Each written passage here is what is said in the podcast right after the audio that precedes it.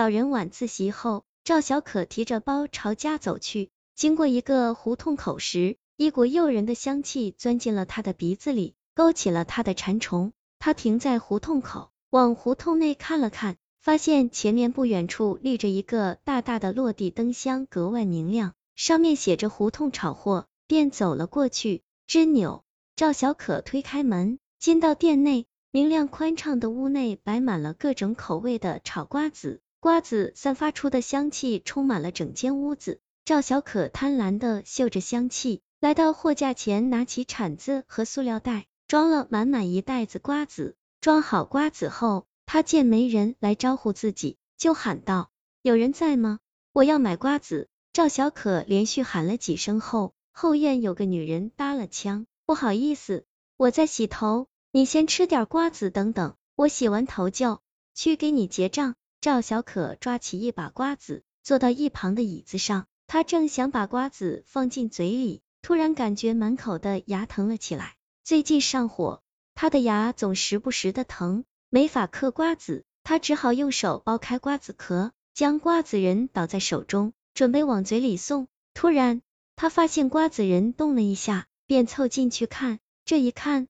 他不禁头皮一扎，将手中的所有瓜子都扔了出去，哗啦一声，瓜子洒落一地。落地后，那些瓜子都抖了抖身子，蜕掉了外面的瓜子壳，露出一个个瓜子人大小的白色小人。这些小人张开血红的嘴，露出两排白森森的牙，朝赵小可飞了过去。看着这些龇牙咧嘴的小人，赵小可吓得惊叫一声，转身朝大门跑去。可是，不等他靠近大门，那些小人就抢先一步冲到门前，堵住了去路。接着，他们如同雨点般冲着赵小可扑了过去，一落到赵小可身上，他们就张开大嘴咬了下去。赵小可疼得张嘴大叫起来。这时，那些小人迅速飞起，就要往他的嘴里钻。赵小可赶忙闭上嘴，让那些小人撞到他的嘴唇，掉到了地上。赵小可赶忙拿起一个塑料桶，扣到了这些瓜子上，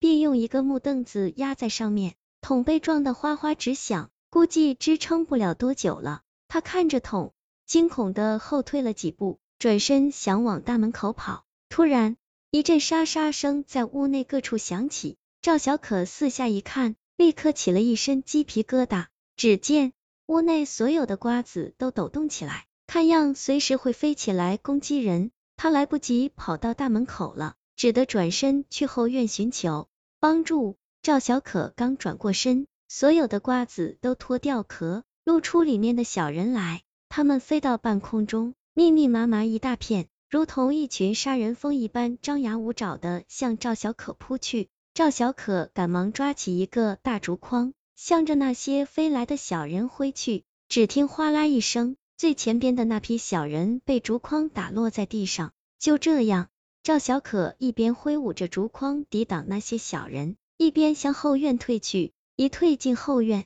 他连忙将院门关上，转头去找那个洗头的女人。他在院内四下望了望，没看到有人，他壮着胆子往前走了两步，哆嗦着喊道：“有人在吗？”突然，有人在他肩头上轻轻的拍了拍。赵小可吓得猛地一回头，发现是个披头散发的女人站在自己身后，便长长的松了一口气。然后他语无伦次的把自己刚才遇鬼的遭遇讲了一遍。女人听后阴笑了一下，问道：“是这样吗？”话音一落，女人脸上便冒出密密麻麻的白色小包，这些小鼓包猛地从女人的皮肉中喷射而出，变成了一个个瓜子人大小的小人。冲着赵小可飞了过去，瓜子赵小可赶忙抬起手中的竹筐，朝着那些小人挥了过去。他一边抵挡着那些不断飞来的小人，一边后退着寻找出路。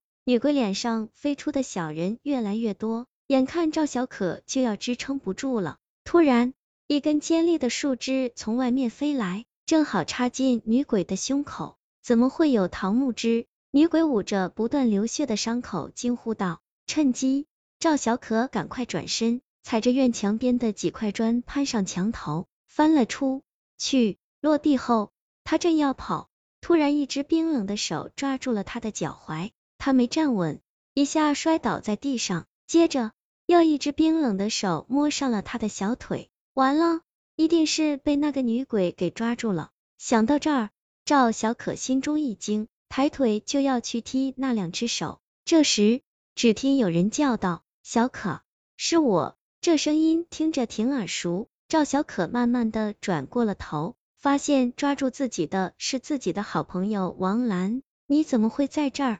赵小可难以置信的叫道。王兰叹口气说道：“我遇鬼了。”之后，他把自己刚才的经历讲了一遍，竟与赵小可刚才在炒货店内的遭遇一样。听完王兰的经历，赵小可忙问：“刚才是不是你救的我？”王兰点了点头。刚才他见赵小可有难，就随手捡。起一根桃木枝扔了过去，没想到误打误撞，还真伤到了那个女鬼。赵小可生怕女鬼追来，拉起王兰就要逃跑，王兰却推开赵小可，摇着头说道：“不行，我还不能走。”赵小可这才发现王兰十分虚弱，而且她全身的皮肤都又枯又黄。他伸手在王兰的胳膊上轻轻的摸了一下，立刻惊叫道：“怎么会这样？”吃完那女鬼的瓜子，我就变成了这样。王兰叹气道，摸着王兰枯黄发干的皮肤，赵小可觉得这手感有些熟悉，沉思片刻，他猛地瞪大了眼睛，这手感不就和瓜子壳一样吗？莫非那女鬼要把人变成瓜子？赵小可惊叫道，我也是这么认为的。王兰点了点头，接着说，我要偷偷潜回到店里，看能不能找到救自己的办法。我和你一起去。赵小可说什么都不能让虚弱的王兰独自去冒险。围着院墙走了一圈，赵小可在一个角落里发现了一个大洞。由于洞的两边都长着茂密的草，所以非常隐蔽。赵小可钻进了洞内，然后转头将行动不便的王兰拉了进来。他们躲在草后，看了看院内和屋里，并没有发现女鬼的踪影。你看那儿。王兰向院子的一角指了指，赵小可顺着王兰的手一看，发现那里的地面上竟然有个方形的洞。二人走过去，探头往洞内看了看，顿时一阵阴风从洞内吹出，吹得二人直发抖。或许下面有什么线索。赵小可说着就要往下跳，王兰拉住赵小可，他不想把赵小可卷到这件事里来。赵小可则无所谓的摆摆手。率先跳进了洞内，然后把王兰也接了下来。赵小可打开手机上的手电筒，向前照去，只见一条长长的斜坡出现在眼前。